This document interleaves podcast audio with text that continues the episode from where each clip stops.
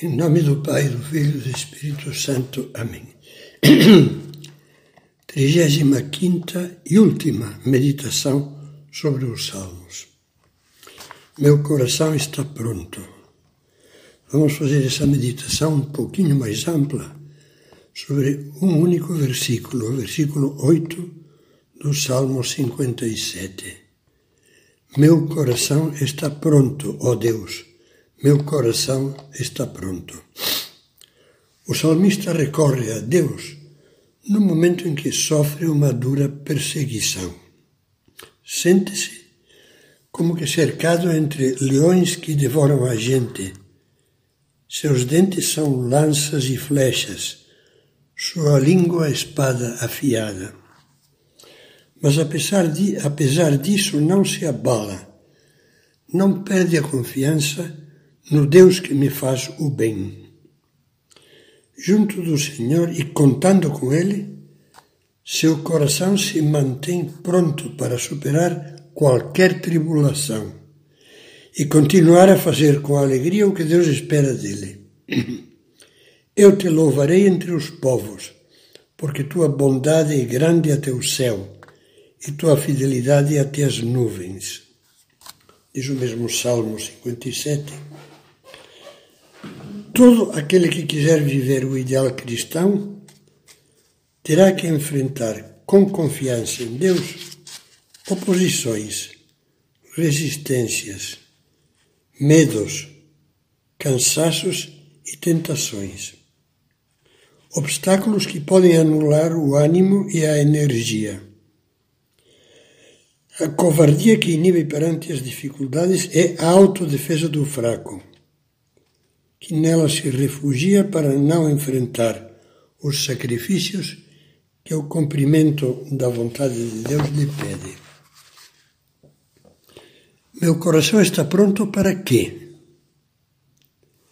Infelizmente, muitos parece que só têm o coração pronto para duas coisas: para reclamar do que os contraria e para dizer, mesmo sem palavras, eu confiarei em Deus desde que Ele faça a minha vontade, desde que me conceda o que eu quero e elimine o que não quero. Um coração assim não está pronto para nada que valha a pena. Refugiou-se dentro da bolha do seu egoísmo, onde a confiança em Deus e a graça divina não têm espaço. O Evangelho simboliza esses corações que não estão prontos na figura dos convidados da parábola que apresenta o Senhor como um homem que preparou um grande banquete e convidou muitos. Vinde, tudo está preparado. Mas todos, um a um, começaram a dar desculpas. Todos colocaram seus interesses, preocupações por um campo, por umas parelhas de bois, acima do chamado de Deus. A parábola termina com, termina com palavras duras. Eu vos digo: nenhum daqueles que foram convidados provará do meu banquete. A alegria dos corações prontos. Quer ver o que é um coração pronto?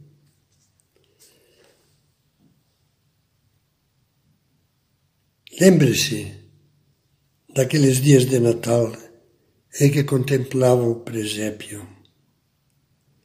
Cada uma daquelas figuras é um coração pronto. Maria em primeiro lugar. No dia da Anunciação, a mensagem do anjo Gabriel a deixou perturbada.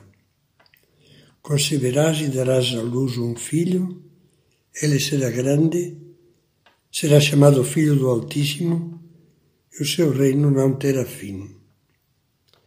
Era para tremer de medo. Maria, uma menina muito nova, com planos de vida simples já traçados, vê tudo modificado por Deus. No entanto, assim que capta o que Deus lhe fala, ela se dispõe a trocar seus sonhos pelos de Deus. Só pergunta como poderá realizá-los como se fará isso? O anjo esclarece, mostrando-lhe que para Deus nada é impossível e que o milagre de conceber sem alterar sua consagração virginal se realizará por intervenção direta do Espírito Santo. A sua resposta consiste em dizer logo: sim, meu coração está pronto. E o faz com palavras que nunca meditaremos suficientemente. Eis aqui a escrava do Senhor. Faças em mim segundo a tua palavra. Depois, José. Você sabe quanto ele sofreu diante do enigma da concepção virginal de Maria. Mas Deus não o abandonou à sua angústia.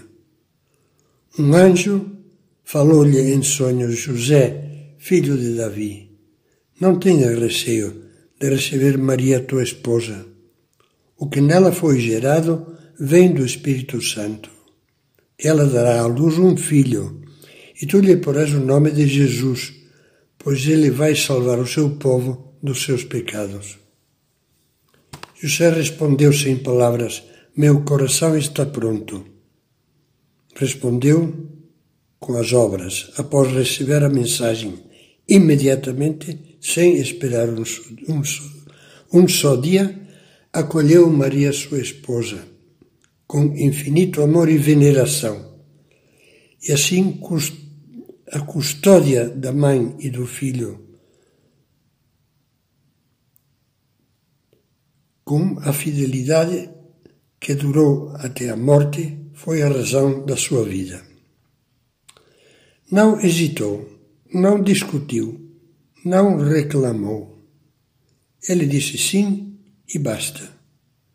Quando acordou, José fez conforme o anjo do Senhor tinha mandado. Comove pensar que José sempre faz assim. Veja uma amostra da sua biografia.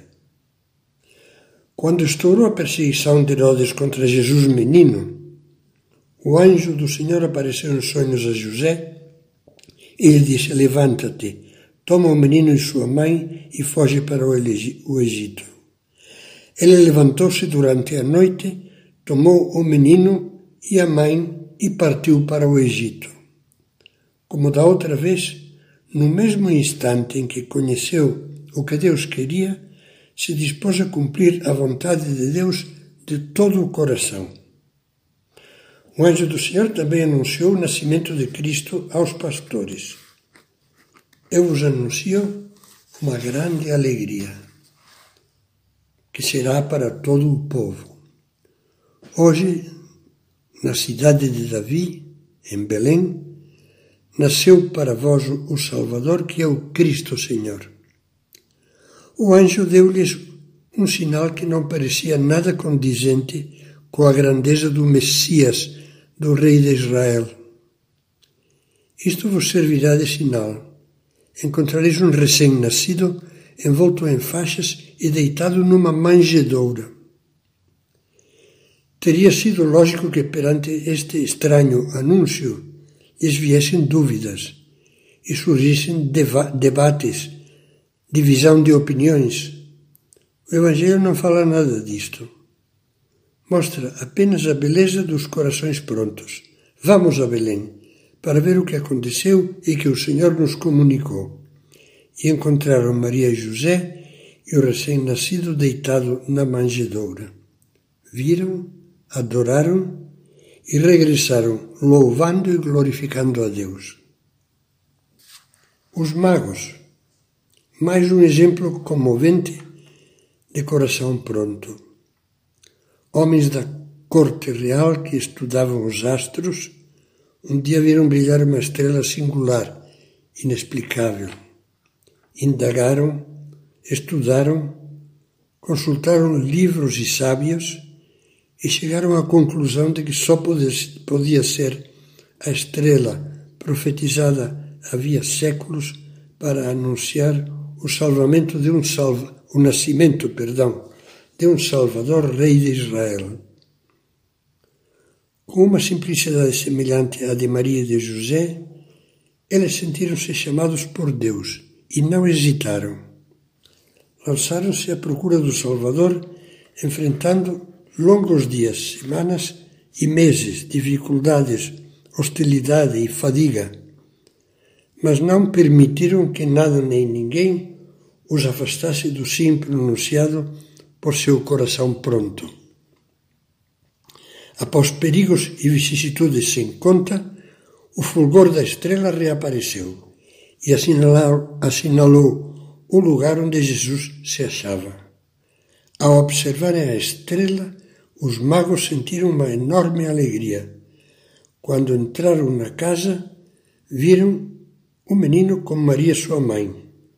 Ajoelharam-se diante dele e o adoraram. Depois abriram seus cofres e lhe ofereceram presentes: ouro, incenso e mirra. Esses exemplos relacionados com o nascimento do Salvador têm um denominador comum.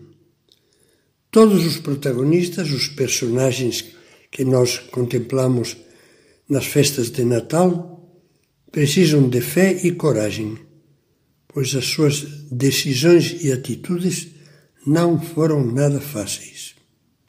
Ao mesmo tempo, esses corações confiantes ficaram cheios de paz. Lembre-se de que a mensagem dos anjos aos pastores promete paz na terra aos homens de boa vontade. Quem são esses homens e mulheres de boa vontade? O Papa Bento XVI, na homilia da noite de Natal de 2005, respondia: São almas que estavam dispostas a ouvir a palavra de Deus. Sua vida não estava fechada em si mesmas. Tinham um coração aberto.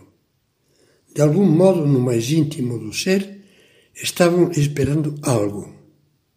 Tinham disponibilidade para escutar e disponibilidade para começar a caminhar. Era uma espera de luz que lhes indicasse o caminho. Você percebe que o coração que se fecha em si mesmo permanece na noite? Pobre coração trancado no seu quarto escuro. Com quanta clareza Bento XVI caracteriza as almas abertas, os corações prontos, dizendo que são como Maria e José, os pastores e os magos, têm disponibilidade para ouvir a Deus e começar logo a caminhar Nisso consiste a boa vontade. Dante Alighieri, na Divina Comédia, tem um verso que me parece maravilhoso. Fala de Deus e diz: En la sua vontade é nossa pace. Na sua vontade está a nossa paz. Todos os santos e homens de Deus descobriram essa verdade e acharam nela a sua alegria.